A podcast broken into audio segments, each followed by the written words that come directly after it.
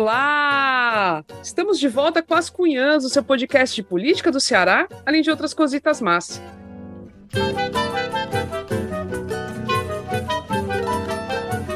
Eu sou Camila Fernandes e, como sempre, estou ao lado de outras duas cunhas jornalistas determinadas. A Emily Rebouças. Oi, Emily. Oi, Camila. Oi, Inês. Bom estar com vocês de novo. Eu queria, gente, ó, primeiro, esse episódio está mega quente mesmo, né? Espero que vocês gostem. E já queria começar fazendo um convite aqui, né? Porque a gente vai estar na bancada da sabatina da TVC com os candidatos a governadores a partir de hoje, certo? Às 19 horas. É, vai passar também no canal da TVC no YouTube. Hoje quem participa é Inês Aparecida, né? Entrevistando o Roberto Cláudio. Amanhã eu participo. É, entrevistando o Capitão Wagner, e Camila é, vai na quinta-feira para entrevistar o Elmano, e a gente vai estar junto com outros colegas jornalistas, esperamos que vocês assistam, né, e que sejam boas entrevistas. Tomara, vamos lá, torçam por nós, certo? Torçam por nós. Mas vai ser, vai ser bom demais, né? Para trazer mais informação sobre as candidaturas, para que as pessoas tenham mais condições de, de votar, com, com a, assim, tendo mais acesso possível ao que eles estão propondo, né? E é claro que a gente está com a maravilhosa Inês Aparecida. Oi, Inês! Oi! Hoje o episódio é quente mesmo, né? Estamos gravando de segunda-feira. Gente, é, é Vai ser com casca não, meu povo. vai, vai ser assim, é fervendo, né? Quente, é, é fervendo, pegando fogo. E lógico, a gente não tem como deixar de falar das, dos últimos acontecimentos. Nessa semana que passou, teve início a propaganda eleitoral de rádio e TV, né, das campanhas, e os candidatos super estão expostos, estão aí participando de sabatinas, né, como a sabatina que teve do Jornal Nacional, os candidatos a presidente, à presidência, temos agora, tivemos o, o, primeiro debate presidencial, tivemos o primeiro debate dos candidatos ao governo do Ceará, enfim, tudo acontecendo e a gente vai comentar, óbvio, né? Lógico que a gente tem que falar disso, né? O que, que a gente pode esperar daqui para frente, sabe? Como é que vai ser o peso dessas campanhas, dessa campanha na, no rádio e na TV? Será que vai mudar o cenário? Vamos falar de tudo isso. Antes de começar, vamos ao lembrete sobre o financiamento do podcast. As Cunhãs é uma produção totalmente independente, realizada com apoio de assinantes maravilhosos. Para se tornar um assinante, é bem facinho. Pode ser pelo site apoia.se barra Podcast ou pelo Pix para a chave ascunhaspodcast.gmail.com. A contribuição é de qualquer valor, mas a partir dos 10 reais por mês você recebe um episódio extra exclusivo e ainda participa da gravação que a gente faz pelo Zoom, né? A plataforma remota, assim, online, é muito bacana, é divertido até. Então, seja um assinante, bora participar, né? E se você contribuir pelo Pix, não esquece de deixar ali na descrição do pagamento o seu e-mail para a gente conseguir entrar em contato depois, tá bom? E nos siga pelas redes sociais, minha gente: Instagram, Twitter, YouTube, As Cunhas Podcast. Agora sim, bora começar!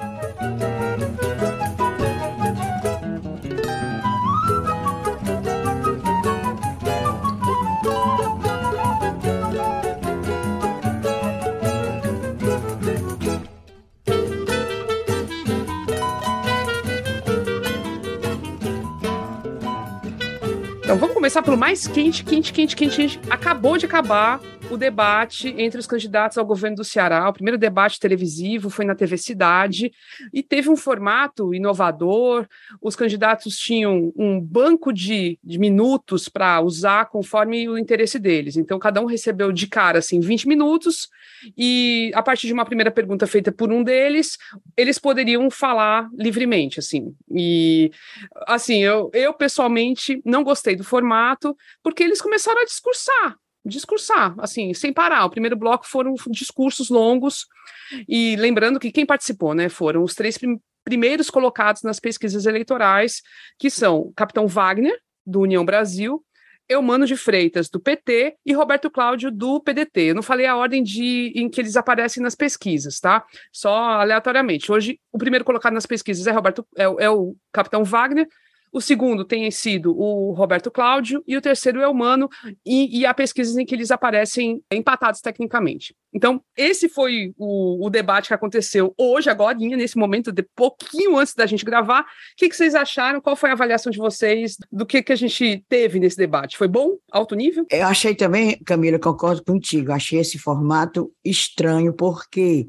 porque é difícil para nós, jornalistas, só depois de muito tempo na estrada, administrar tempo. Imagina para candidato, que realmente não é do ramo, né? E no momento de tensão, porque por mais que você diga, não, não tem problema, mas é um momento de tensão é, você ir para o debate, né? O formato eu achei, assim, esquisito por isso, porque tá aí o que é que deu. Deu que ficou quase não teve, no último bloco, quase não teve tempo para que os candidatos fizessem as considerações, porque eles gastaram tudo. Foi tipo assim, deu um dinheiro para merendar e eles gastaram todo o dinheiro. Para merendar uma semana, gastaram todinho.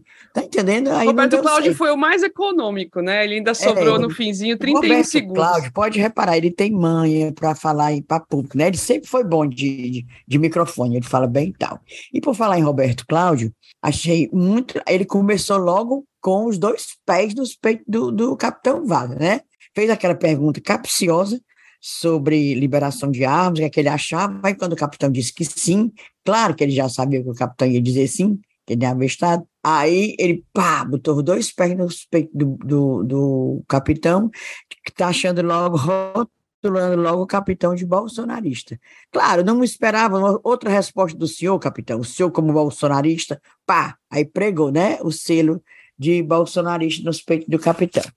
O Elmano também quis, fez tudo para também é, pregar o rótulo de bolso, do bolsonarismo na cara do capitão. O capitão, querendo, claro, o discurso do da segurança. Segurança, que o Estado não tem segurança, São João do Jaguaribe é, é a cidade mais violenta do Brasil, e haja segurança, essa segurança. Mas também ouviu a dele. O Elmano disse que ele fala em segurança, mas é, incentiva motins, o Roberto Cláudio também falou nos motins e pediu a atenção do, do eleitor cearense para não cair em conversa, ou seja, dizendo que o capitão só tem conversa. E achei legal foi a, a gozação que fizeram com o tal do americano, do, do homem do FBI, que o, que o capitão Wagner disse que vai trazer para dar uma organizada. Aí deram uma estocada nele, dizendo que ele, trazendo o FBI, estaria uh, desrespeitando os policiais aqui, locais, que são muito bons, inclusive o Mano elogiou, e também disse que esse fulano, Piro, tem até suspeitas de ter fraudado, de ter feito licitação é, fraudulenta e tal, lá para a banda dos Estados Unidos, que lá também tem essas coisas, viu? Aí o, o capitão dizendo que estavam desconsiderando o homem do FBI. Aí eu mano, não, é melhor você ver, ler bem direitinho lá as notícias lá dos jornais americanos, que esse homem não é, não é muita flor que se cheire, não. Mas o Elmano atacou o Roberto Cláudio, inclusive deu assim uma, uma outra estocada, dizendo que ele até pouco tempo chamava o Camilo do melhor governador do Brasil, né? Passou sete anos dizendo isso, em que agora está falando mal do Camilo. Momento também assim que tem que falar nós mulheres nós mulheres mulher somos sei não somos muita muito atacada né? A coisa fácil é meter uh, falar mal da gente.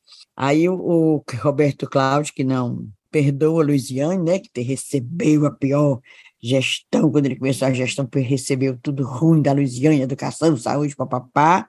Aí o capitão defendeu logo a, a amigazinha dele, solidarizando-se com Luiziane Lins, e o Elmano também defendeu a correligionária, dizendo que, inclusive falando das, do, das benfeitorias, da, da, boa gestão e, várias coisas boas da gestão da Luiziane, defendeu também. Por que começou a história da Luiziane? Porque Roberto Cláudio disse que, eh, fa, quando falava em, padrinhos, o capitão uh, queria se, se livrar do Bolsonaro e o Elmano queria se livrar da Luiziane, porque a, a madrinha dele é a Luiziane. Aí foi, meteu o pau na Luiziane.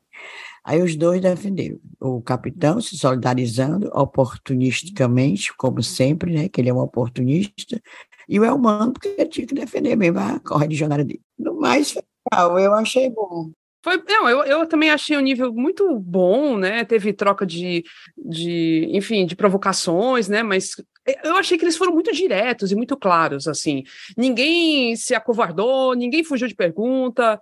Eu achei muito interessante, o nível foi alto. Agora, nesse caso da Luiziane, só para contextualizar um pouco para quem não conhece, né, aqui Fortaleza, Luiziane, Luiziane Lins foi prefeita antes do Roberto Cláudio, foi prefeita de Fortaleza por oito anos antes do Roberto Cláudio. E o Roberto Cláudio entrou numa disputa em que ele enfrentou o próprio Eumano de Freitas, que é o atual candidato ao governo pelo PT. Então, o Eumano era o candidato da Luiziane contra o Roberto Cláudio. E eles foram para o segundo turno, foi bem disputada aquela eleição, a diferença foi pequena. E basicamente, o que se comenta né, nos bastidores aí, mas nem tanto, não só nos bastidores, é que a Luiziane não desgosta, digamos assim, do capitão Wagner, que é o candidato é da União Brasil. Pois é. Eu acho que ela gosta mesmo. Pois né? Ela se dá bem com ele e ela deve adorar essas intervenções dele, defendendo é. ela, que ele sempre faz isso. Eles têm uma interlocução, né? Exatamente. Acho que é bem, é bem nítido. Exatamente.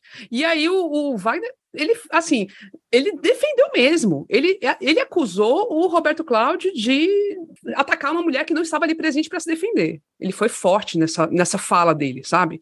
E o Eumano também, ao desfilar lá todas as obras, o que a, as realizações da prefeitura na, na, época da Luiziane, enfim, achei interessante, não fugiu das perguntas, ao contrário do que a gente vai comentar daqui a pouco, que foi o debate presencial, né? E o outro, a outra contextualização que eu acho que a gente daqui a pouco fala também sobre a campanha eleitoral na TV e comenta essa proposta do, do capitão Wagner de trazer essa, uma figura do FBI para para ser a solução da segurança pública no Ceará. Então, daqui a pouco a gente fala disso, viu? Pra... Olha, é curioso demais esse negócio, Ave Maria. E tu, Ebele, o que, que você achou? Menina, eu já gostei do formato, viu, Camila? Eu achei que traz realmente uma inovação. Aquele formato padrão já estava muito cansativo. É, as pessoas não conseguiam, de fato, conversar umas com as outras. Eu achava muito engessado. E eu achei que esse debate né, da TV Cidade inova, né, dá uma, traz uma, um entretenimentozinho a mais para o público, carece de ajustes, claro, porque eu acho que eles não imaginavam, a produção talvez não imaginasse, que o menino fosse gastar o dinheiro da merenda logo no, no café da manhã, né, realmente eu, eu acho que eles esperavam, eles esperavam que os candidatos fossem saber gerenciar melhor seus tempos, e deu que não souberam, né, muito tempo gasto nas primeiras perguntas. O Elmano passou muito tempo na primeira pergunta, falando sobre segurança, não sei o quê, e realmente teve um momento que ficou enfadonho, porque eles não souberam é, aproveitar e gerenciar melhor esse tempo. Mas, no geral, assim, cara, que bom que teve debate, né?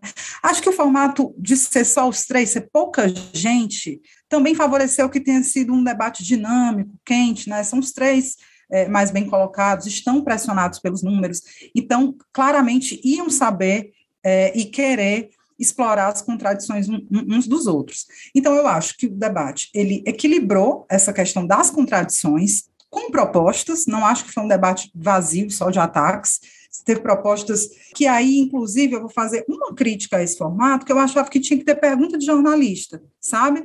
Porque muitas é, propostas e respostas mereciam um contraponto, mereciam uma pergunta sobre a viabilidade de execução de determinadas propostas, né? Esse lance do Elmano de propor o passe livre na região metropolitana, é, teve candidato que falou em, não me lembro aqui realmente se foi o capitão Wagner ou o Elmano, acho que foi o Wagner, que falou em construir cinco hospitais para tratamento Roberto Cláudio, Roberto, Roberto Cláudio. Roberto Cláudio. Roberto aí. Cinco hospitais para tratamento do câncer. Então, eu acho que essas, essas respostas, elas mereciam contrapontos para a gente entender, porque realmente é muito fácil propor, né? Vamos combinar que dizer que vai fazer, ainda mais numa situação de crise, né? Os estados perdendo receita por conta das atitudes do Cramunhão. Então, eles vão ter que explicar melhor como é que eles pretendem tirar essas propostas do papel. Bom, vocês já destacaram aí as performances individuais, eu gostei, em geral, não sei se teve alguém que ganhou, né, é, o debate. Também acho, acho viu? Que foi equilibrado. É, é. O, que eu, o que eu destacaria foi que o, o Roberto Cláudio, na minha opinião, estava um tonzinho a mais de agressivo ele me pareceu o menos confortável. Né? Enquanto você tinha ali o Capitão Wagner muito tranquilo, não saiu do tom em nenhum momento. O Elmano começou meio lesado, assim, aquela falinha mais mansa demais, e depois deu uma engrenada. O Roberto Cláudio estava pilhado o tempo todo. Né? Eu achei ele um pouquinho mais agressivo.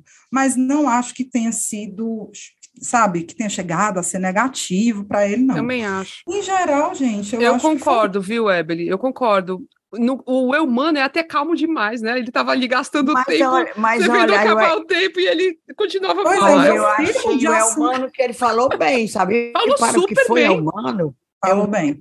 hoje está muito melhor certo? Eu achei, a gente fica assim, né, esperando que ele dê, não, ele está muito melhor, está muito bem treinado. Agora, o que eu achei bem bonitinho foi aquele tamboretezinho que botaram para o Roberto Cláudio ficar em pé, né?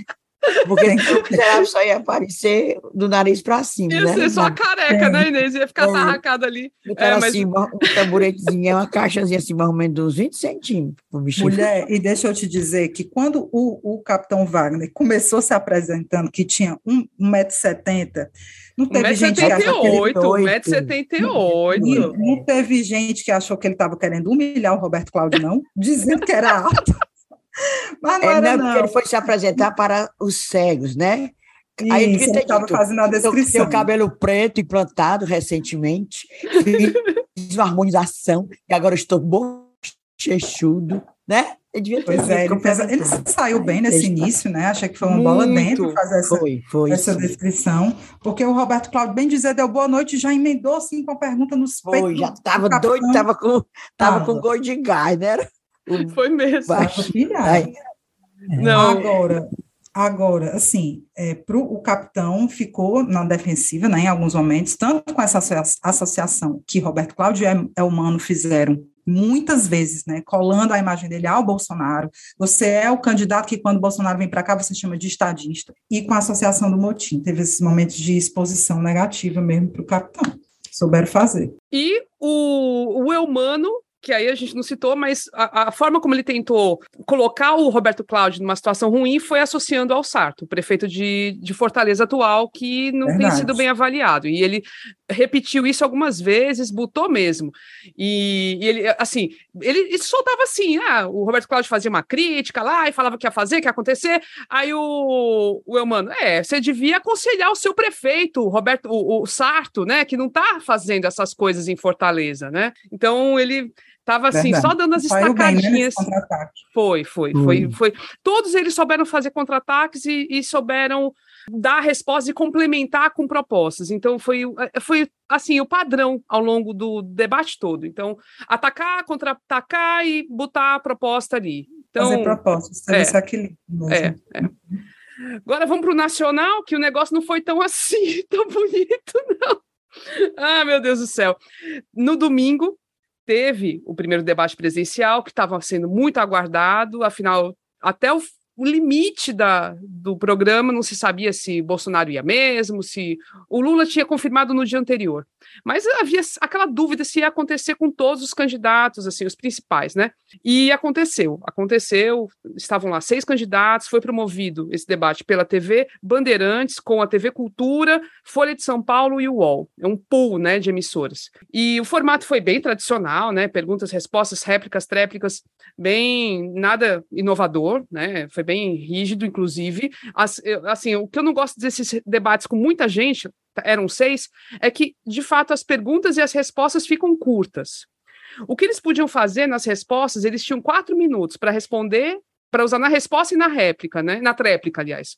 Então, eles podiam administrar isso. Mas quatro minutos para responder e para dar uma réplica, às vezes, né, é, fica curto mesmo o tempo. Então, mas e aí, o que, que, vocês acharam? Deu assim, a gente achou que ia ficar mais feliz com esse debate, não é? Feliz. Pois eu fiquei feliz. Eu fiquei feliz com o Cramunhão se mostrando Cramunhão, né? Fiquei muito feliz quando ele deu aquela patada o coice, né? Porque ele é um deu coice na, na Vera Magalhães, e daí foi coice por cima de coice, falando das mulheres. Eu, pois eu fiquei feliz, menina, para a pessoa ver quem é, e repercutiu. Quer dizer, hoje é só repercutindo, ou seja, aquela capa, aquela farsa, digamos assim, de que ele agora é calmo, tranquilo e tal, querendo ganhar o voto das mulheres, botando a Micheque para falar, dizer que ele é o marido. Ela, ela até elogia ele, né? Queria saber quanto é a mensalidade.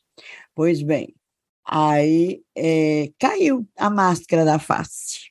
E eu achei legal, achei muito bom. Fiquei, como a gente comentava ontem assistindo, né? Ficamos pé da vida com o Lula, não foi, Evelyn? Ai, gente. Depois, é. Ficamos pé da vida.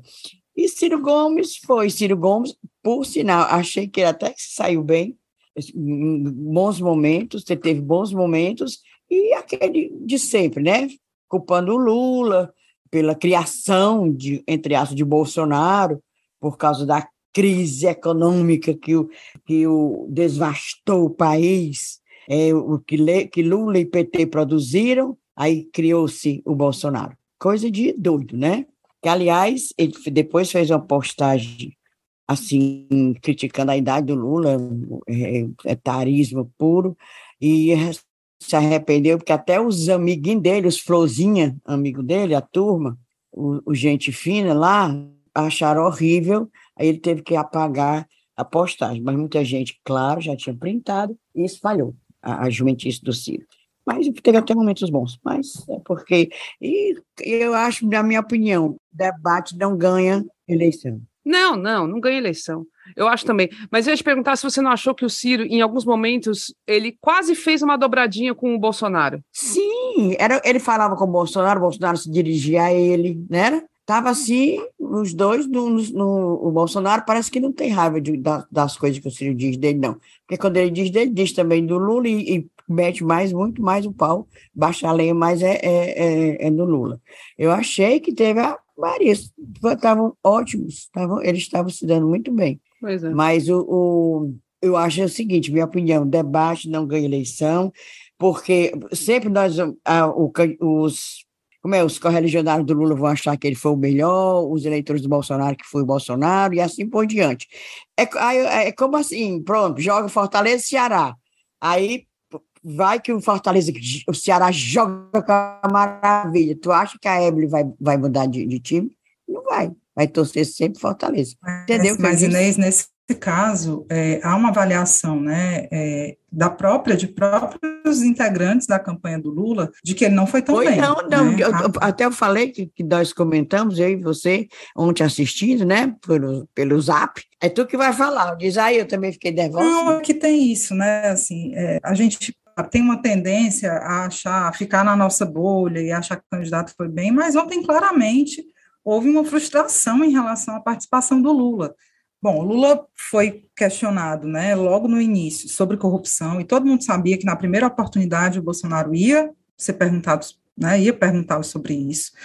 É, e estrategicamente, porque ficou muito claro que era uma estratégia mesmo repassada pela assessoria, de que ele não caísse no jogo do Bolsonaro, não entrasse em bola dividida com ele, o que ele fez foi resgatar né, as coisas boas que fez no governo dele, inclusive no combate à corrupção, a promoção de transparência, é, e tentou fazer esse resgate da memória das pessoas para o que havia de bom nos governos Lula. Mas aí a, a frustração reside é, na, no fato de ele não ter sequer né, mencionado com mais ênfase a grande lista de casos e suspeitas de corrupção que envolvem o atual governo, os filhos, a família, os, enfim, os advogados, os funcionários. Você tinha um monte de coisa para falar. E, gente, uma coisa que eu até comentei no Twitter: debate não é mais como era antigamente, o debate não é visto ali só naquele momento. Debate vai, eh, vai provocar perguntas no Google, vai provocar memes, vai provocar vídeos, cortes. Então, o que é dito ali naquele momento vai render um tempão.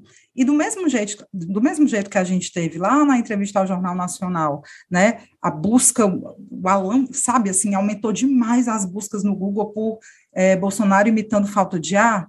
No dia seguinte ao debate da Band, a gente poderia estar vendo buscas sobre Valdo Açaí, sobre funcionário fantasma, sobre rachadinha, e essa oportunidade não, é, não foi aproveitada. Ok, estratégia, bababá. Bom, não consigo ver como uma boa estratégia, é muito pessoal mesmo, né? É, Para falar sobre essa postura do Lula, gente, eu quis né, ouvir um amigo que é doutor em comunicação pela Universidade Federal Fluminense, e ele estuda, estudou, né, o doutorado dele foi sobre campanha negativa, que é justamente esse ato de ataca, atacar os adversários para tentar conseguir voto. Né? Uma coisa é a campanha propositiva, fazer propostas e tudo, e outra é a campanha negativa. E ele fez uma avaliação legal, né, sobre essa postura do Lula que preferiu, na maior parte das vezes, ficar quietinho, focar em propostas, por mais que tenha tido pontos altos também, depois posso comentar, mas uma, uma, uma postura muito defensiva e pouco fazendo campanha negativa. Vamos ouvir o que falou para a gente o Ícaro Joatan, meu amigo e curumim, viu? Bora, bora ouvir. Oi, Cunhãs, tudo bem? Prazer estar participando do podcast de vocês, né? Eu que já sou ouvinte, fã aí do trabalho de vocês e agora tenho a satisfação né, de poder tentar contribuir de alguma forma é, no programa dessa semana, né? Um pouco das reflexões que, que tem a ver com a minha pesquisa acadêmica é, na área de campanha negativa, né? A gente teve a realização do primeiro debate entre os candidatos à presidência da República, agora em 2022, é realizado por um pool, né, é, coordenado pela Band, pela TV Cultura e outros órgãos de imprensa, e surpreendeu a muita gente né, a postura do ex-presidente Lula, é, de certa forma evitando o embate direto com o, o atual presidente, né, Jair Bolsonaro, é, ao ser atacado pelo pelo Bolsonaro, né, por questões relativas à corrupção e tal, o Lula acabou não repetindo o, o desempenho elogiado que ele teve na entrevista do Jornal Nacional, respondeu rapidamente, né, apontando algumas das ações do governo dele é, de criação de instâncias é, de combate à corrupção, mas mudando rapidamente de assunto e não apontando é, casos de corrupção envolvendo o atual presidente e o governo dele. Agora, assim, se a gente levar em conta alguns dos princípios consagrados nos estudos sobre campanha negativa, seja é, com casos né, de, de eleições realizadas aqui no Brasil e mesmo internacionalmente, a estratégia do Lula não está de toda descolada, não, viu? Ela faz, faz algum sentido, na verdade faz muito sentido, pelo menos em relação ao primeiro princípio que eu gostaria de estar abordando aqui com vocês, que é a questão é, de que o público, de uma forma geral, né, na média, é claro que existem é, é, perfis diferenciados de público, você não consegue colocar o eleitorado brasileiro todo dentro de uma caixa, mas os estudos é, históricos sobre campanha negativa no Brasil, eles, eles colocam que o público rejeita é, ataques é, realizados em demasia ou muito agressivos entre candidatos. rejeitam, no caso, né, o candidato que ataca. e as candidaturas prestam muita atenção nisso, principalmente os, os, candidatos que estão à frente das pesquisas, né, à frente das corridas eleitorais. Porque eles têm muito, têm muito medo do efeito bumerangue, né, que é o que é chamado quando um candidato ataca, esse nível desse ataque é rejeitado pelo público e, e as consequências acabam se voltando para quem atacou. Então, parece, pela postura que o Lula adotou nesse debate, por estar muito à frente nas pesquisas, né, com alguma chance né, até de levar no primeiro turno, que o Lula preferiu não investir tanto em ataques contra o Jair Bolsonaro para se poupar de algum risco do efeito bumerangue, né? Caso os ataques dele fossem é, rejeitados, né, fossem considerados acima do tom pelos indecisos e pelo público mais de centro, que são exatamente aqueles eleitores que são disputados né, nessa, nessa reta da campanha pelos candidatos que participam de um debate. Então, essa primeira estratégia do Lula, sim, está de acordo, digamos, com os cânones das estratégias de campanha negativa. Mas também os estudos sobre campanha negativa eles mostram que o público também não gosta quando um candidato é atacado e não se defende. Né? Lembrando que atacar, tomar a iniciativa do ataque é diferente quando a gente está pensando em marketing político de se defender. Então, do ponto de vista da estratégia de defesa do Lula, aí sim essa deixou um pouco a desejar. Né? Se esperava que pelo menos o ex-presidente tivesse né, uma argumentação de defesa um pouco mais eficiente, né, trazendo pelo menos as questões que ele levou ao Jornal Nacional para que essa defesa soasse melhor aos ouvidos do público. Cara, eu concordo tanto com ele. Deu um, um mal-estar. Depois o Bolsonaro fez aquela pergunta sobre Lava Jato, sobre a, a, o prejuízo da Petrobras, não sei quantos bilhões e não sei o quê, tarará. E o, o Lula, ele respondeu assim: Não, eu sabia que vinha essa pergunta e, e só podia ser de você. Só que ele não respondeu. Ele a gente fugiu. pensava que ele ia lacrar, né? Nossa, lógico, lógico, lógico. Ele tinha todas as ferramentas para isso. Deu muita raiva essa não defesa dele, ele não se defender e não jogar de volta nos peitos do, do, do Cramunhão a lista de, de corrupção que tem no. Assim, perguntar, e aí, e os pastores que recebiam barra de ouro, cadê? E o dinheiro uhum. que o Queiroz botou na conta da Micheque, cadê? E a Valdo Açaí, que trabalhava para você, só que lá no, da lojinha de açaí dela, como é que pode? Enfim, bota essas coisas, mano. É, só para você ver como, apesar desse vacilo, a coisa ainda não ficou tão ruim para o Lula, né? Que ele teve sorte, que ele ainda conseguiu colocar alguma coisa ali, quando falou do sigilo de 100 anos Foi. e tudo mais ele ainda conseguiu capitalizar. Prova disso é que logo depois que terminou o debate, a Band, eles tinham um painel lá de informação em tempo real, né? E eles trouxeram as perguntas de política mais buscadas no Google no momento do debate. Aí olha só como é que foram. Quem são os candidatos a presidente em 2022? Sigilo de 100 anos, o que é? Quem ganhou o debate da Band? Quem aprovou o fundo eleitoral? E quem votou a favor do orçamento secreto?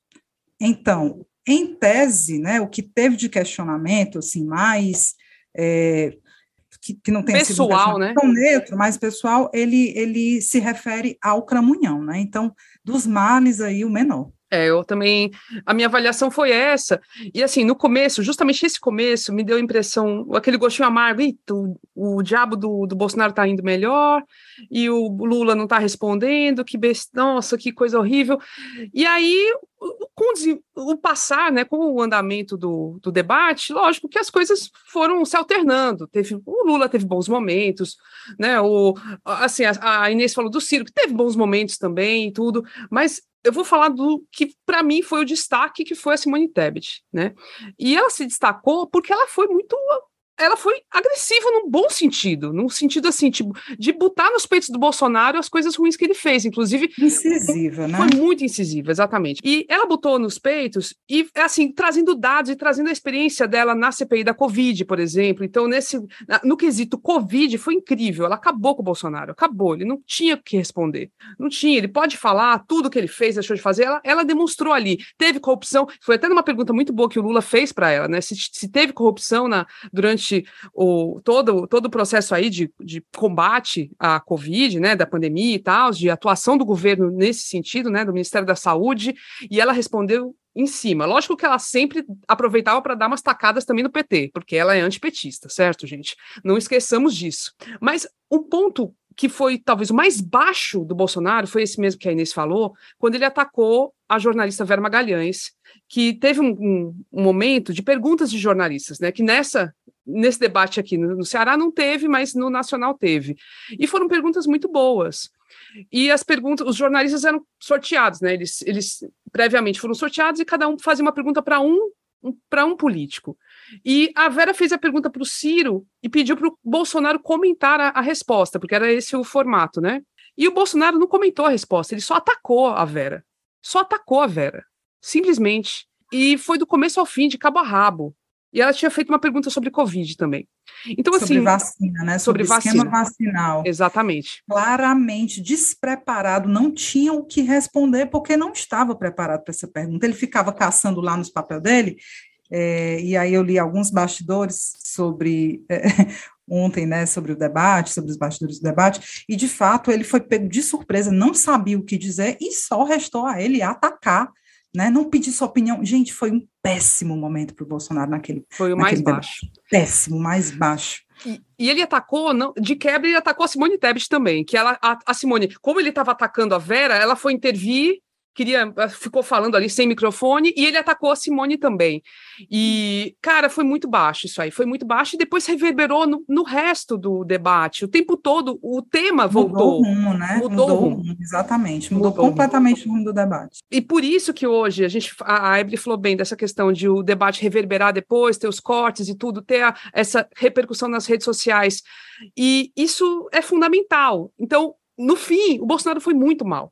Isso, isso acabou com ele. Tanto que hoje, nessa segunda-feira, ele tinha um, uma sabatina na Jovem Pan, gente, na TV Jovem Pan, que é aquela coisa bolsonarista, mais bolsonarista que o Bolsonaro mesmo, né? Que o pessoal fala. E ele não foi, ele faltou. Estão avaliando sentiu. realmente. Sentiu, sentiu. Estão avaliando se ele vai continuar indo essas, essas coisas. É aquilo. A gente já assistiu isso em 2018. E foi depois do debate da Band que ele deixou de ir em tudo. Vocês lembram disso? Ele tinha ido na entrevista do Jornal Nacional, foi no debate da Band e depois não foi em mais nada. Vamos lembrar. E, e, o pior que isso foi tão ruim para a campanha dele, porque vamos lembrar que ele vinha no movimento e a campanha vinha num esforço de ganhar voto perante o eleitorado feminino. Né? Eles vinham nessa história capitalizando a Micheque, botando a Micheque para falar, não sei o quê todo um esforço né, para docilizar um pouco a imagem dele perante as mulheres. E aí, no debate, meu amor, ele revela quem é, as máscaras não existem, não tem filtro. Né?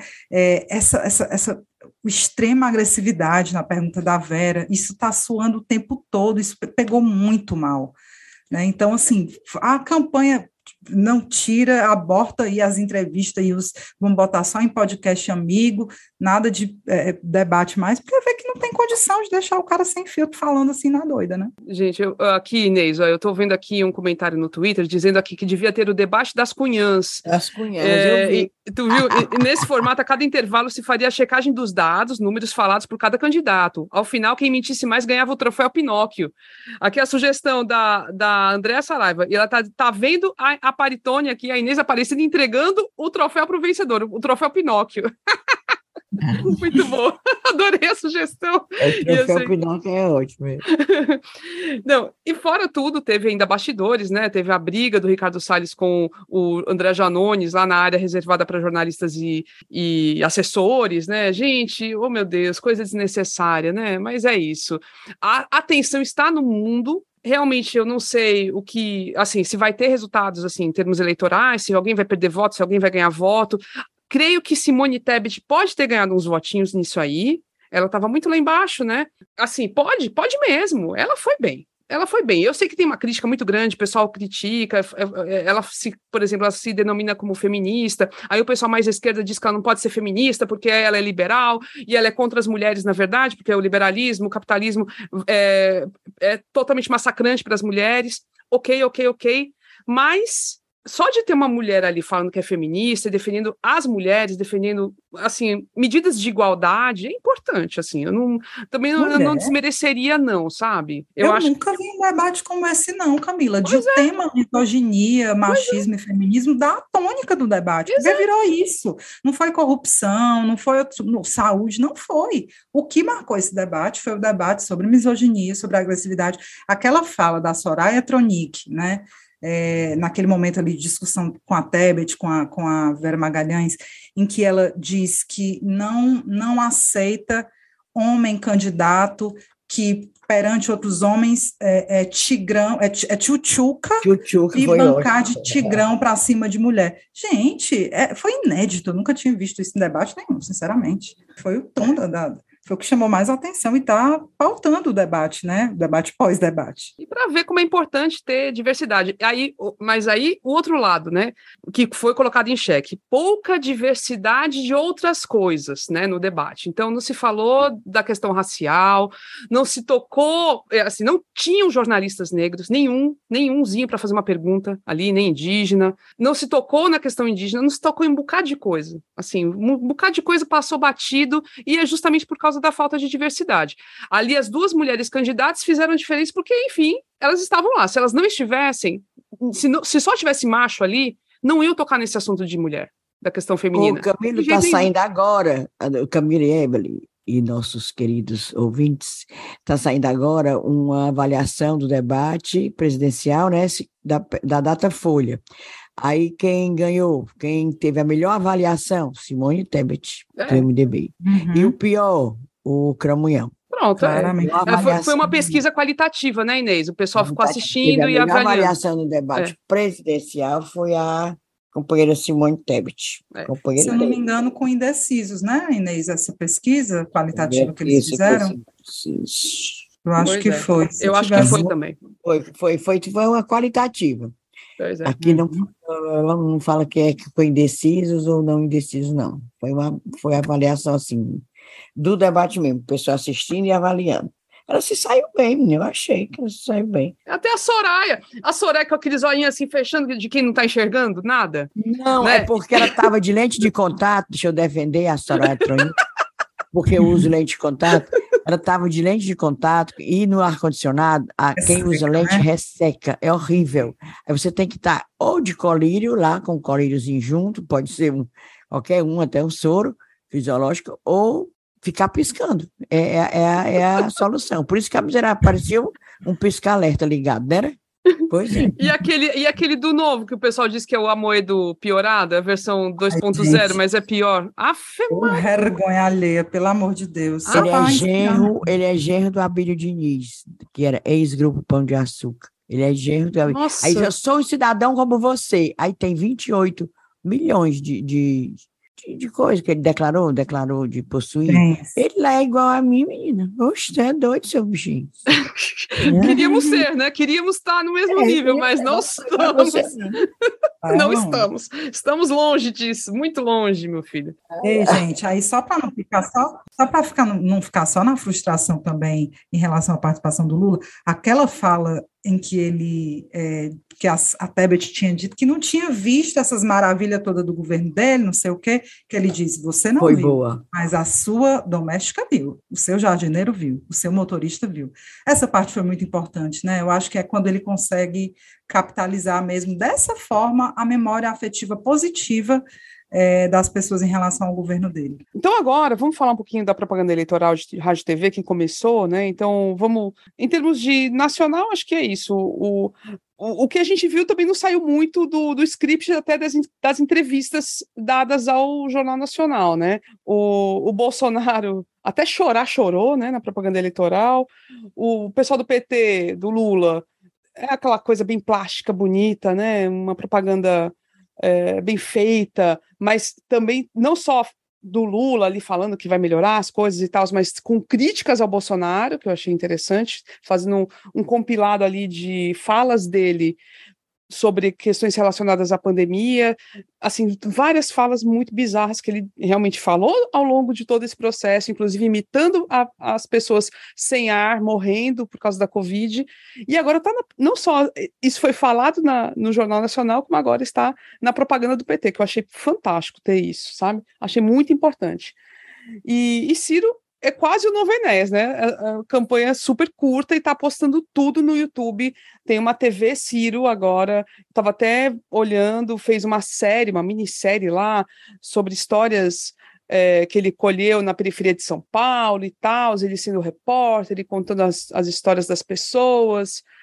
Quem vai assistir, como isso vai impactar a vida das pessoas, eu não sei, mas está investindo nessa parte, porque tempo de TV ele não tem, né? E aí, o que vocês acharam da campanha presidencial no rádio e na TV? Eu posso fazer só um resumo, que eu não tive muito paciência de ficar vendo, não.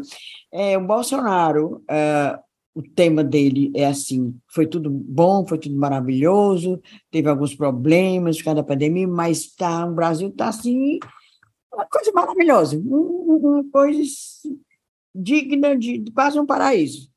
E o jeito é você votar em mim, ou seja, nele, né, no Cramunhão, para continuar sendo essa maravilha. E a do Lula é dizendo que já fomos os melhores, ele fala, da, claro, na, na gestões do PT, e que para poder tirar, voltar a ser tudo bom, que vote nele. Em resumo, é isso. E o Ciro, eu prefiro não comentar. Ele realmente, inclusive na, na, na entrevista que ele deu ao Jornal Nacional, ele falou que tinha a TV Ciro e tal, para a gente assistir. Mas é isso, acho que é difícil também, ele, ele não vai emplacar. Eu queria comentar que as pessoas, os especialistas, falam a respeito de programa eleitoral na TV e no rádio. Dizem, é, os especialistas, não sou eu, que as pessoas mais velhas é que escutam, uh, preste atenção na propaganda eleitoral. Que os mais jovens não não assistem, procuram outro momento. Aliás, os mais jovens não assistem mais nem TV, muito TV aberta, né? E que não, não atinge mais. Outro especialista observa que se tivesse uma coisa muito que vire meme, sabe, na propaganda eleitoral oficial, é, que não é nada gratuito, embora seja propaganda eleitoral gratuita, é, pode virar meme e tal, vai repercutir. Mas essas, esses dois especialistas que eu estava olhando é, dizem que não, que não é tão assim importante a propaganda eleitoral na TV. Bora ver, né? E é tão curto. É, né? é. É, tem e não tem, né? É isso que a gente tem que ver, porque de fato em 2018 não teve impacto, o Bolsonaro tinha o menor tempo, era uma coisa realmente Enéas, né? Bem pouquinho, e ele ganhou a eleição. Mas neste momento há uma, uma, uma, perspectiva diferente, realmente. Parece que é como ele tem tempo bem equivalente aos outros, né? Ao Lula, tem a mesma Simone Tebet tem um bom tempo, pode ter algum impacto, sobretudo com as inserções espalhadas pela programação da TV. E fora que a a audiência da televisão tá, tá legal, assim, né? Você vê um, um Pantanal, né? Que a gente brinca, né? Que, que eu e a Inês somos as pantaneiras. Ah, sim. É uma, é uma audiência alta, né? Então, as inserções que aparecerem nesse horário vão ser bem vistas, né? P pode ter alguma influência, não sabemos. Bom, gente, e uma das coisas que né, a gente queria questionar nesse episódio era o peso né, da TV, passado esses, esses primeiros dias aí de campanha na TV, o peso dessas mídias tradicionais na movimentação do voto, né, na intenção de voto dos eleitores. E para isso, né, chamamos, convidamos a sempre presente e maravilhosa Mona Lisa Soares, que é nossa parceira já, bem dizer, está sempre aqui nos ajudando a interpretar os acontecimentos, e a Mona Lisa é do Laboratório de Estudos sobre Política, Eleições e Mídia, né? Então, um laboratório super cacifado para comentar esse tema. Vamos ouvir o que a Mona Lisa fala? O que, que a gente pode discutir aí quando a gente pensa nessa dimensão de qual peso que a televisão vai ter na campanha eleitoral desse ano? É, é óbvio que a gente se faz essa pergunta em virtude da, do resultado do processo eleitoral de 2018, em que a gente viu tantas discrepâncias, né? Como, por exemplo, o candidato que tinha mau tempo de TV, que era o Alckmin, que tinha um latifúndio, mais de cinco minutos de tempo de TV, não ter ido sequer para o segundo turno, e o Bolsonaro, que tinha 18 segundos no primeiro turno, chegou lá, né? Também em virtude de uma ampla mobilização é, é, de estratégia de, de, de, redes digitais, né, de, de redes sociais no seu, a, na sua campanha. É, mas eu gosto sempre de pensar essas relações entre a relevância que as redes sociais passaram a ter nos processos eleitorais é, e também nos processos do jogo político regular, como a gente tem visto a partir da estratégia de gestão da imagem que o presidente Bolsonaro fez na sua gestão, isso é, não significou necessariamente um rechaço ou um abandono completo da relevância desses meios mais tradicionais, como, por exemplo, a televisão. Mesmo em 2018, se a gente observar, a possibilidade que o Haddad teve né, de crescer de forma tão vertiginosa em tão pouco tempo se deve à exposição do horário gratuito de propaganda eleitoral na TV, né? Então foi isso que fez com que amplas parcelas da sociedade pudessem conhecer o Haddad e conhecê-lo pelo enquadramento é, fundamental naquele momento da campanha, que era ser o candidato do Lula. Né? Então, isso fez aquela corrida vertiginosa do Haddad. Né? Então, ou seja, mesmo num ambiente típico, onde as redes sociais foram uma marca fundamental, num determinado segmento, para um determinado tipo de estratégia de comunicação, o horário eleitoral foi fundamental. No caso do Bolsonaro, também é importante a gente pensar como ele mobilizou o horário eleitoral do segundo turno para, de algum modo, apresentar para o público mais geral um conjunto de ideias e de percepções que estavam mais fragmentadas no contexto das redes, né? Então, esses discursos mais fragmentados no ambiente das redes sociais, que circulou muito na sua estratégia de primeiro turno, isso foi reorganizado formatado e apresentado também no processo da TV, né? Então, sempre, sempre ocorre essa dinâmica e essa relação.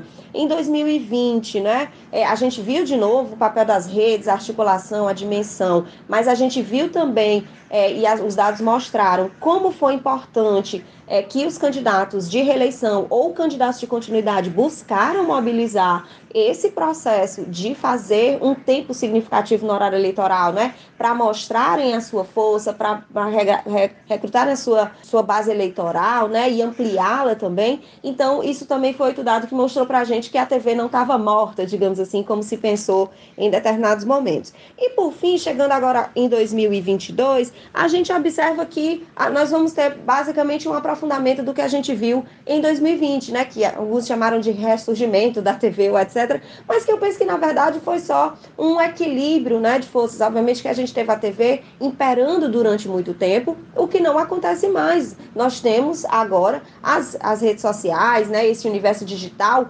todo é, é, organizado né, no cotidiano da vida de muitas pessoas, de amplas parcelas da população, e por isso faz desse recurso comunicacional algo muito é, relevante. Né? Mas é importante a gente dizer que, a despeito de toda essa competição que o horário eleitoral tem né, para a audiência, ele tem também umas outras vantagens, que é o fato de que, por exemplo, os candidatos podem, a partir da exposição na TV, em horário eleitoral, atingir outros grupos que fogem, digamos assim, das suas bolhas, né? E nesse caso, mais do que o horário eleitoral em si, aquele formatadinho do programa de tantos minutos, né, como a gente está vendo, que é um filmezinho, é, é, esse aí ele até a gente pode questionar o nível de audiência, etc. Mas tem uma coisa na TV que é muito relevante, que tem sido os spots e vários trabalhos têm mostrado isso, inclusive pesquisas no campo a, da, da eficácia dessas estratégias. E os spots são exatamente aqueles cortes pequenininhos, né,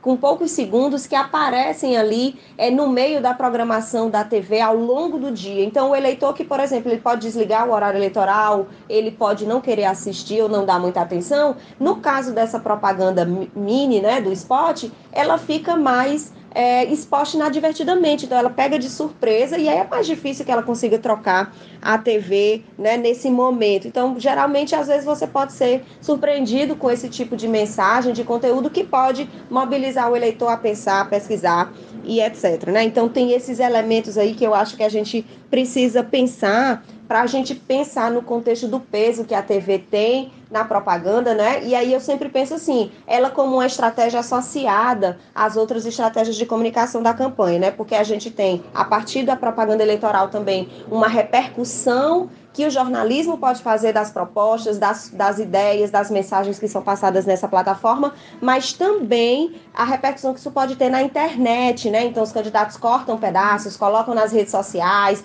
fazem circular e, e etc., e vão gerando aí um determinado tipo de engajamento, né, meninas? Então, eu acho que tem muitas questões aí que fazem ainda com que a TV tenha, é, tenha esse espaço, né, tenha a sua contribuição para as estratégias comunicacionais dos candidatos, e falando aqui especialmente, né, como eu mencionei, do horário gratuito de propaganda eleitoral, sem questionar ainda, por exemplo, os outros níveis de exposição na TV que os candidatos podem ter, como, por exemplo, debates, sabatinas e etc., que no conjunto né, também contribuem para construir essas estratégias comunicacionais dos candidatos e candidatas, né? E que, na minha, no meu entendimento, tem esse valor de conseguir fazer com que esses, esses personagens, essas lideranças, possam falar para além das suas bolhas e dos seus grupos mais identificados, né? Que lhe seguem ou que lhe repercutem no âmbito das redes sociais. Um beijo grande, um abraço forte. Espero que a gente fale mais vezes nesse contexto eleitoral aí que tá cheio de coisa para gente observar. E no Ceará, né, gente? Acho que o Ceará teve, teve aí também uma, um começo que para mim foi surpreendente um, pouquinho, né? Levemente surpreendente. A campanha do Elmano não foi surpreendente, lógico, essa não foi. Ele que realmente pautada no, nas três forças, né? Ele com o Camilo e o Lula, então isso foi bem presente, tá, está sendo bem presente na campanha do Elmano e na televisão não tinha como ser de outra forma. Roberto Cláudio sozinho, cadê Ciro na campanha do Roberto Cláudio? Ainda não apareceu. E Capitão Wagner fugindo igual o diabo, não diria nem o diabo da cruz, mas o diabo do outro diabo, do, do Bolsonaro, né? Cadê Bolsonaro na campanha do Capitão Wagner? Não tem. O único que apareceu com o Bolsonaro, assim, falando: olha, vote no Bolsonaro, foi o Assinon Gonçalves, prefeito de Eusébio, que é presidente do PL do Ceará, e usou o tempo dos candidatos a deputado estadual para isso. Então, a situação do Bolsonaro não tá boa aqui mesmo, não, viu? Pois é. Menina, olha, eu acho importantíssimo a gente comentar esses primeiros programas, porque, primeiro, que esse start fica, fica muita gente com expectativa né, sobre o início da campanha na TV, então eu acredito que muita gente assista.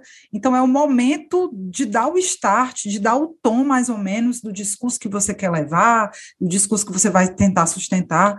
Então, acho massa a gente fazer essa análise aqui dos primeiros programas, né? Eu vou começar comentando o do Capitão Wagner, que é que está em primeiro lugar aí nas pesquisas, né?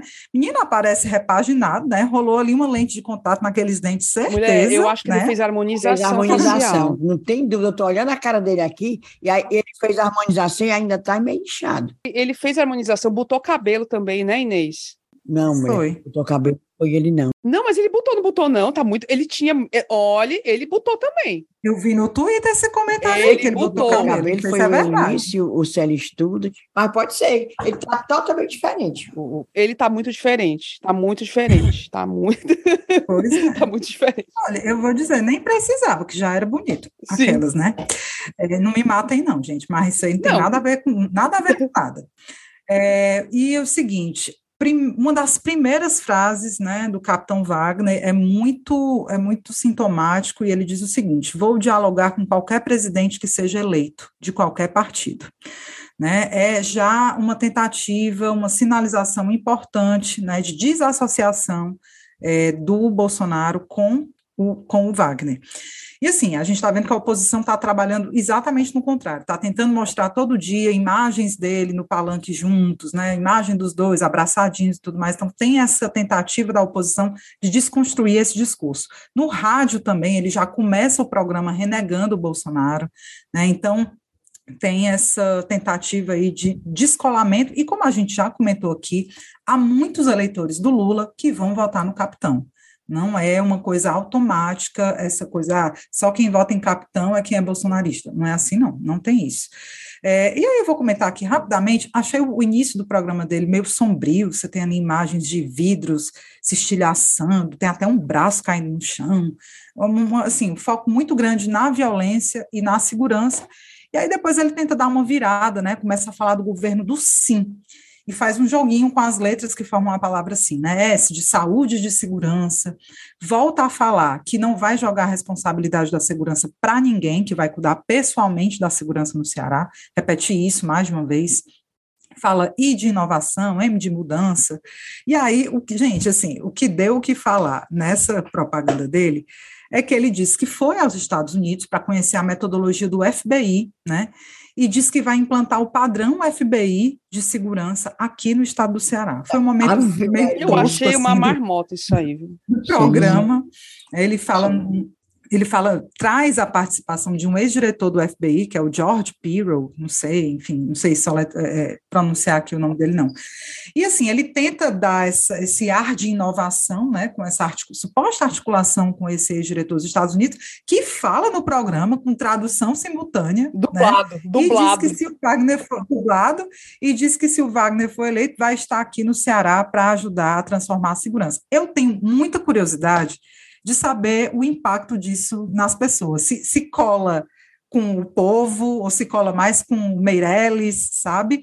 Porque é, é, há quem ache muito tosco e há quem ache que é uma, uma, né, uma inovação, uma novidade, né, essa articulação com, que querendo ou não, é um ícone, né, assim, o FBI tem uma imagem de competência e de segurança nos filmes, em tudo quanto é canto.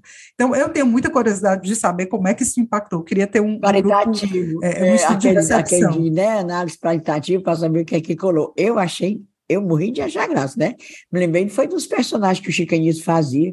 A Maria, como fosse assim, um, você lembra desse, desse personagem? Ele fazia como fosse os policiais, a SWAT. Ah, achei a cara, a cara, a cara mesmo.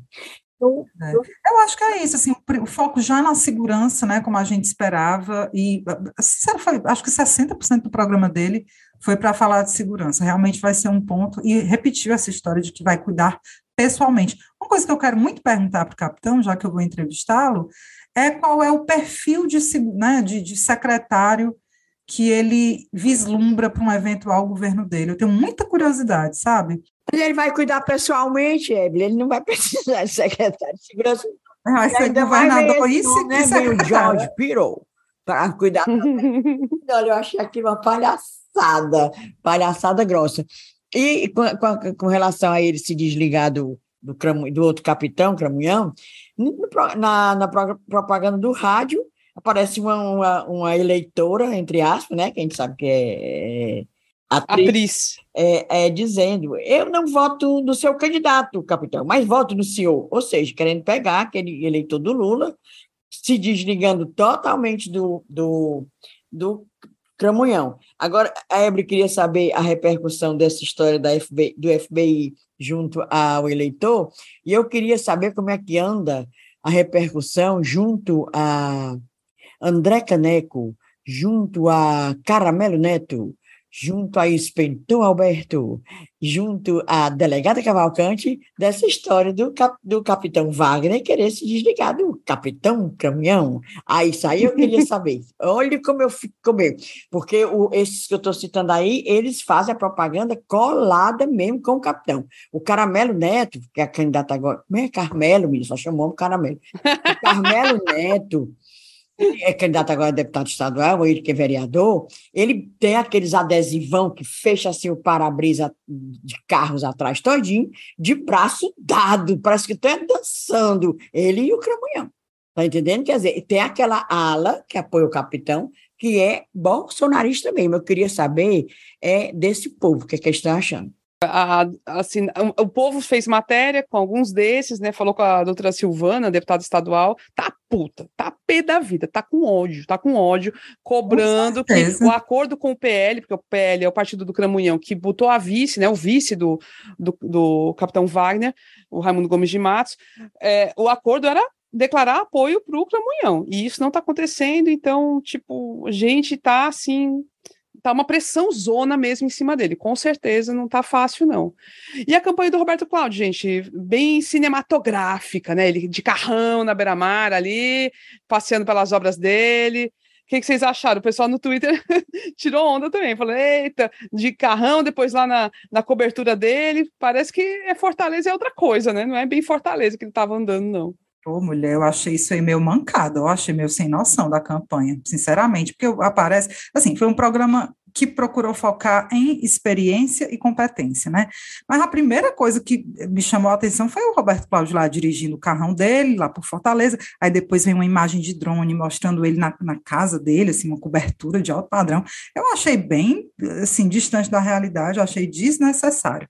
E chamou a atenção para algumas falas, né, do, do Roberto Cláudio nesse programa. Ele fala que agora é hora de um novo ciclo para o Ceará, né? Foca em proposta, mas tudo ainda muito genérico, né? Saúde, educação, hospitais, blá blá blá, cita várias regiões do Ceará. E outra coisa importante que ele fala: participei ativamente de uma equipe que fez o Ceará se desenvolver muito nos últimos anos.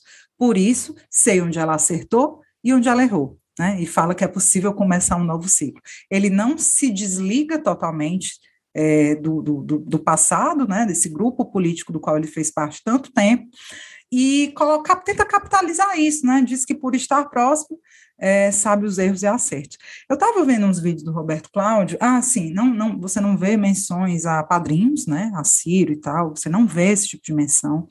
Vi um vídeo dele recentemente na Ibiapaba, nesses dias, e sabe o que ele fez? Ele estou muito, foi o Cid Gomes. Voltou, é, é assim, ele, ele, ele menciona a amizade, o passado em comum, se por umas três, quatro vezes. Eu, eita, e o Cid, vocês sabem, né? Não está fazendo campanha para ele, não queria o Roberto Cláudio como candidato do PDT. Nesse mesmo evento na Ibiapaba, ele volta a criticar esse poder da caneta, sabe? Essas pessoas que têm a caneta de forma efêmera e acham que podem fazer pressão, assim, essas caneta de forma continuam. efêmera, leia-se Isolda Sela, né? Isolda Sela, Isolda Sela. Exatamente. Então é isso que eu destaco aí nesse início de programa de aparição na TV do Roberto. É, eu vi a dificuldade dele, a dificuldade dele, Evelyn, de se posicionar. Fala do passado, que ele participou, né? Como ele mesmo diz, fiz parte de um projeto que sei que, que acertou e que errou, e diz que vai fazer diferente. É, é, tá difícil, viu? A campanha do Roberto Cláudio é difícil. É, como eu já falei, é difícil porque ele não tem uma identidade. Ele foi do passado, deu certo, agora quer outro presente, é um novo ciclo. Novo ciclo como? Se ele está encangado com o Ciro Gomes, que novo ciclo é esse? Está entendendo? É uma coisa difícil, não está não tá fácil para ele, não. Ó. Tá, tá Inês, eu acho, eu acho que isso se reflete nos números, né? A última pesquisa IPESP, contratada pelo jornal o Povo, ela não é boa para o Roberto Cláudio. É que a gente não está agora, não, gente. É só porque são as leituras que têm que ser feitas. O capitão, nessa última pesquisa, pesquisa estimulada, oscila, né? Não cai, tá, de, sai de 38 para 37 o Roberto Cláudio de 28 para 25, né? E o Elmano de 13 para 20 certo? São sete pontos, um crescimento acima da margem de erro. E assim, todo mundo, a leitura que se faz é que nesse momento, né, a tendência é que o humano cresça. Ele cresceu muito em pouco tempo, gente.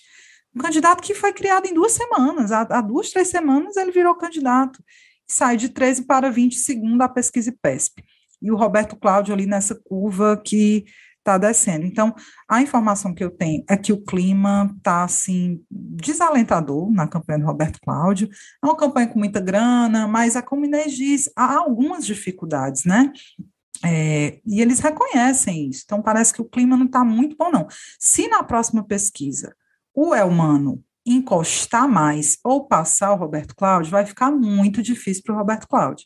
A gente tem que acompanhar e ver como é que ele estrutura melhor essa, esse discurso dele, a força dele no interior, para ver se ele consegue se manter em segundo lugar. Porque continua Outro ali, né? número também que deve chamar atenção é a rejeição do Roberto Cláudio, né? Antes ele, nessa última pesquisa, antes ele tinha 30% de rejeição, subiu para 35%. Tá entendendo? O, a rejeição do capitão é 36. Ele bate, empata com o capitão, mas é em rejeição.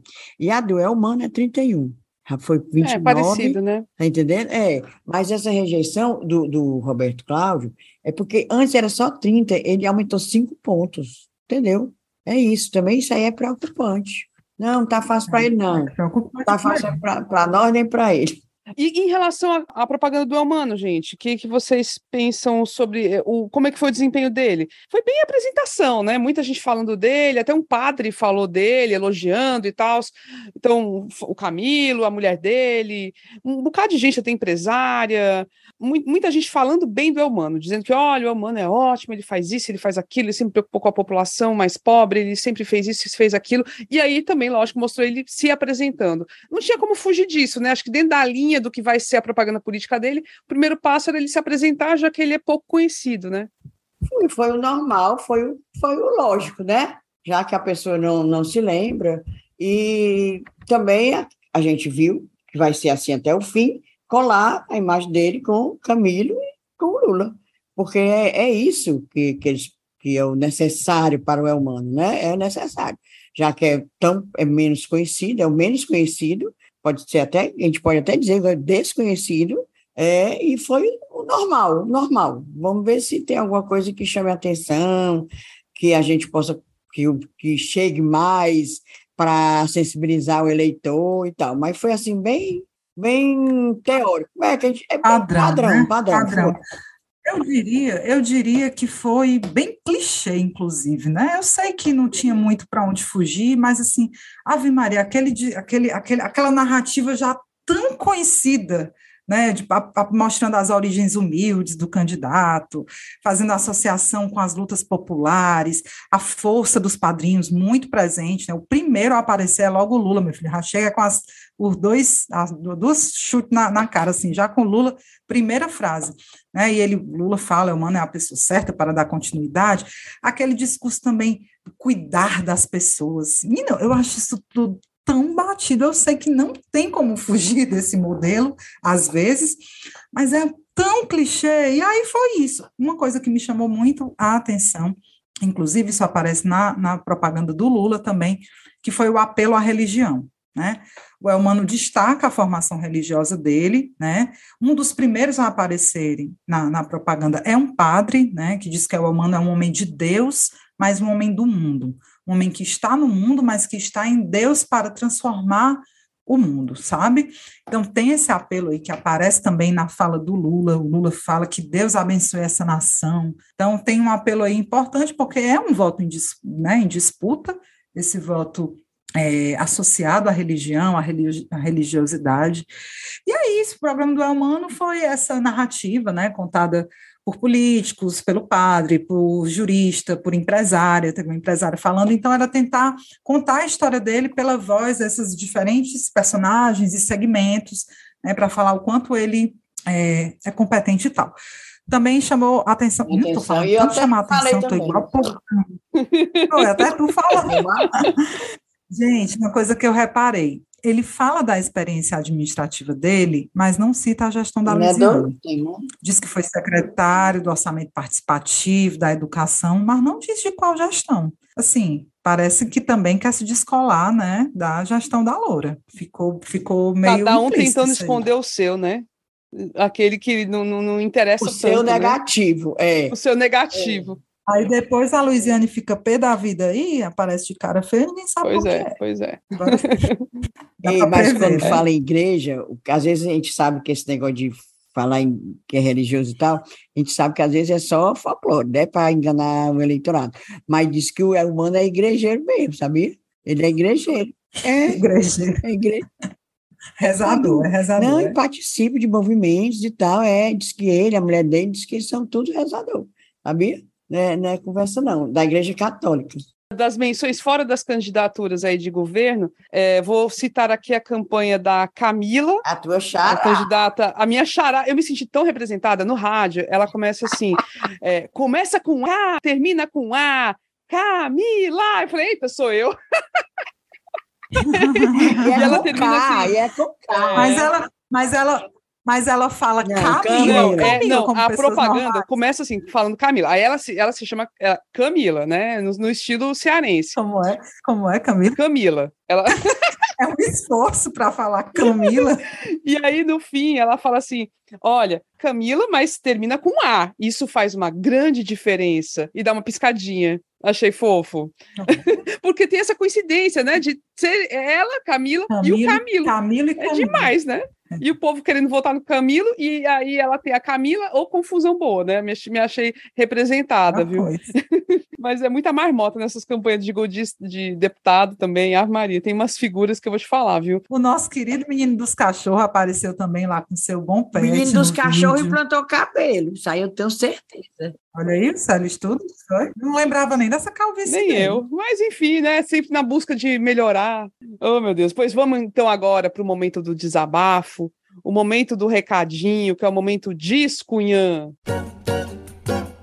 discunhã. Discunhã, Ebele Rebouças. Olha, o meu descunhã é na vibe mangar, porque para a gente terminar rindo e mangando. Esse fim de semana rendeu imagens muito divertidas na política cearense nacional. Uma delas é prefeito José Sarto, muito animado no evento do PDT, dançando a versão do PDT para Tem Cabaré esta noite. Menino, e Roberto Sarto dança que é uma beleza. Pense no homem animado dançando. Eu até fresquei, menino se sai melhor como dançarino, viu? Vocês procurei que deve estar tá rolando essa dança dele cantando lá o Tem Cabaré essa noite, é, é, versão PDT. E tinha uma mulher perto dele, eu acho, se segurando assim para não rir. Foi engraçado demais. Você, né? Menino, tem uma foto dele agarrado assim na, na, na bunda do Elcio, vice-prefeito. Menina, ri demais dessa cena. E para completar, essa é boa demais, meu povo. Começou a viralizar um vídeo de um evento em que está o ex-senador Garibaldi, Garibaldi Alves, lá do Rio Grande do Norte, que é candidato a deputado federal agora, ele num evento político, aí vem uma eleitora e dá uma sarrada nele. Vocês sabem o que é sarrada? A pessoa fica assim, segurando no joelho e dançando, rebolando a bunda? Bem na, em cima do homem. E este homem fica tão desnorteado e não sabe o que fazer. Eu, olha aí, uma, uma criatura dessa. Gente, foi muito bom. Então, assim, é, foi para mangar mesmo. Eu morri de rir dessas cenas. E era só para vocês irem atrás aí, bote no Google que vocês encontram. Eu vou fazer o meu descunhã, que é uma uma recomendação, na verdade, né? O biólogo e vereador aqui por Fortaleza, Gabriel Guiar, que é candidato a, a deputado federal também pelo PSOL, está lançando um filme sobre a exploração de urânio no Ceará, para ser contra a exploração do urânio, certo? A gente assim, para quem está no Ceará há algum tempo, eu, por exemplo, eu já estive, inclusive, no local lá em Santa Quitéria que tem urânio e que há muitos anos fala-se que vai ser ali explorado e tal. O urânio que é usado para energia nuclear, por exemplo, para as armas nucleares. E lá não tem só urânio, tem também outros elementos químicos que são, poderiam ser explorados, por exemplo, para fazer ração de animal, enfim, tem outras coisas lá. Acho que é potássio, enfim, tem outras coisas. Mas é um problema ambiental muito grande a exploração sem a devida organização, enfim, tem que ter estudos muito sérios, porque ali afeta a população como um todo o, os índices ali radioativos já são muito elevados, né? Se começar a mexer naquilo de forma desordenada, de qualquer jeito e tal, os negócios pode ter consequências muito graves.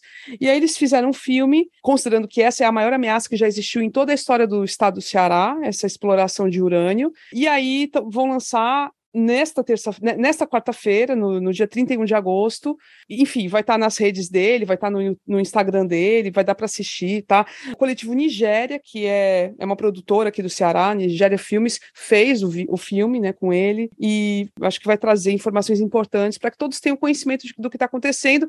Está para ser iniciado o investimento lá. Então, está mais perto do que longe de se tornar uma realidade que pode ser uma realidade desastrosa para o estado do Ceará. Então, acho que a gente tem que ficar de olho, acho interessante, viu? É este meu descunhã. E tu, Inês? Menina, é um descunhã, assim, com um bicho de preocupação grande uh, com relação ao 7 de setembro. porque o Cramunhão continua convocando, fazendo aquelas ameaças, como se o 7 de setembro fosse assim a virada da, uma campanha dele. E estou sabendo que em Brasília foram distribuídos vários outdoors, assim com a frase: é agora ou nunca. 7 de setembro.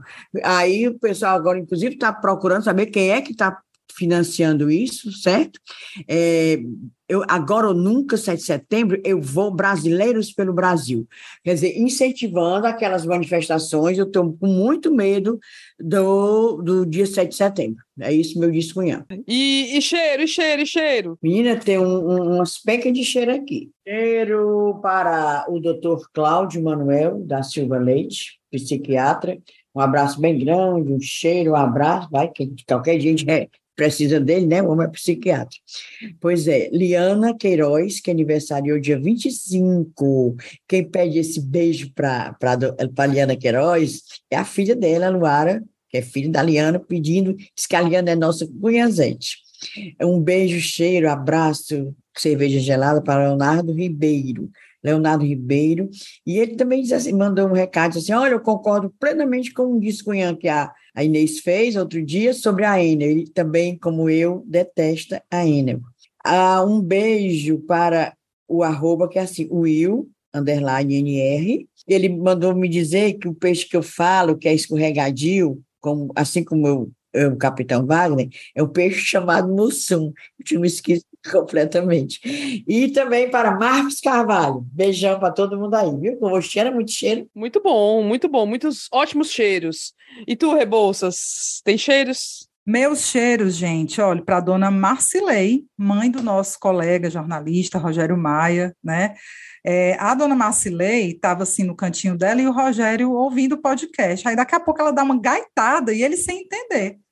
Aí foi perguntar o que foi, mas ela morrendo de rir do, da, da, da, Inês, acho que era Inês, chamando o Bolsonaro de Cramunhão, né? Ela amou o apelido, disse que agora só chama Cramunhão e agora escuta nós, virou Cunha Zé. E mulher, e tá virando moda. Até os jornalistas livres estão chamando de Cramunhão também.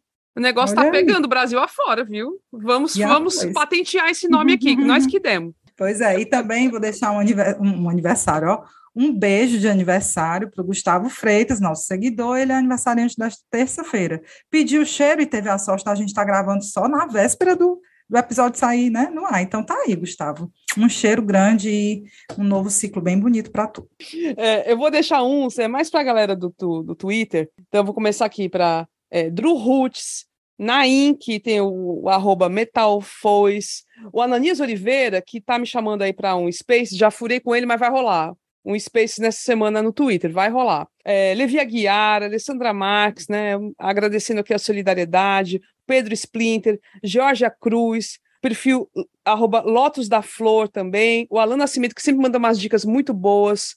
E aí eu também quero recomendar um podcast chamado Flowcast. O Flowcast é comandado pelo Homero Baco, que no Twitter ele usa um, um, um nome de Zé Vaqueiro Comunista, olha só. E ele trata da política lá de Alagoas que tá pegando fogo, meu povo, tá pegando fogo lá também. Lá, lá a situação é a seguinte: tem a candidatura do Collor, que acabou virando candidato, a gente nem falou disso quando a gente fez o apanhado lá de Alagoas, porque ele não era pré-candidato, mas tipo, surgiu ali a candidatura dele, virou o Collor pelo PTB, apoiado pelo Bolsonaro. O Paulo Dantas, que é o candidato do Renan Calheiros, é do MDB, e está em primeiro nas pesquisas, é o atual governador, e o Rodrigo Cunha, que é do União Brasil, é apoiado pelo Arthur Lira. Gente, o negócio lá é só briga de cachorro grande, um negócio pesado pra caramba, e eles estão cobrindo isso no Flowcast. Então, deixo a sugestão para quem quiser ouvir e parabenizo a galera pela iniciativa, gente. É sempre bom demais ter, ter esse tipo de iniciativa rolando, a gente fica muito feliz. Pronto, vamos aos créditos deste episódio, para lembrando que para assinar as cunhãs, Basta contribuir com qualquer valor pelo site apoia.se barra ascunhaspodcast ou para o Pix, ascunhaspodcast.gmail.com. Na produção, Inês Aparecida, Ebele Rebouças e Camila Fernandes. O apoio nas redes sociais é feito pela empresa Ponto Indie. A trilha sonora é a música Barroada Gagá, versão instrumental da banda Breculê. É isso, gente. Brigadíssima. Até a próxima semana. Tchau!